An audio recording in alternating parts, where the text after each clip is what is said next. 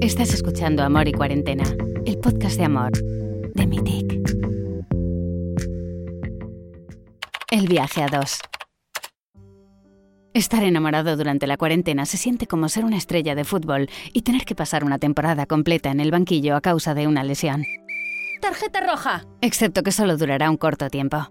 La verdad es que si lo miras de la manera correcta, podemos usar este tiempo para crear nuestros propios viajes románticos para dos desde nuestras casas. Hola, Bella. Hola. ¿Qué haremos esta tarde? No lo sé.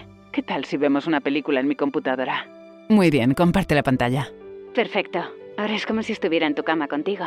Me gusta tu cama, es cómoda. Tengo hambre, ¿podemos comer algo primero? Claro. Espera, voy a poner el teléfono aquí en la cocina. ¿Me puedes ver?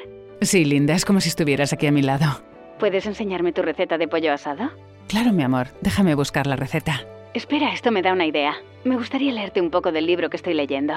Vale, espera, ¿por qué no nos instalamos en el salón con los pies en la mesa de café, uno delante del otro, para sentir como si nos tocáramos los pies? ¿Descalzos? Descalzos. ¿El encierro?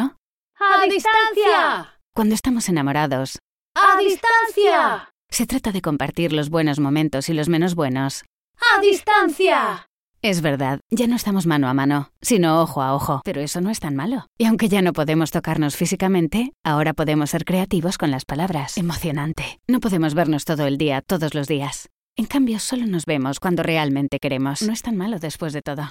Finalmente, con un poco de imaginación, aunque estés en cuarentena o allá fuera en el mundo, una pareja siempre puede encontrar una manera de escapar.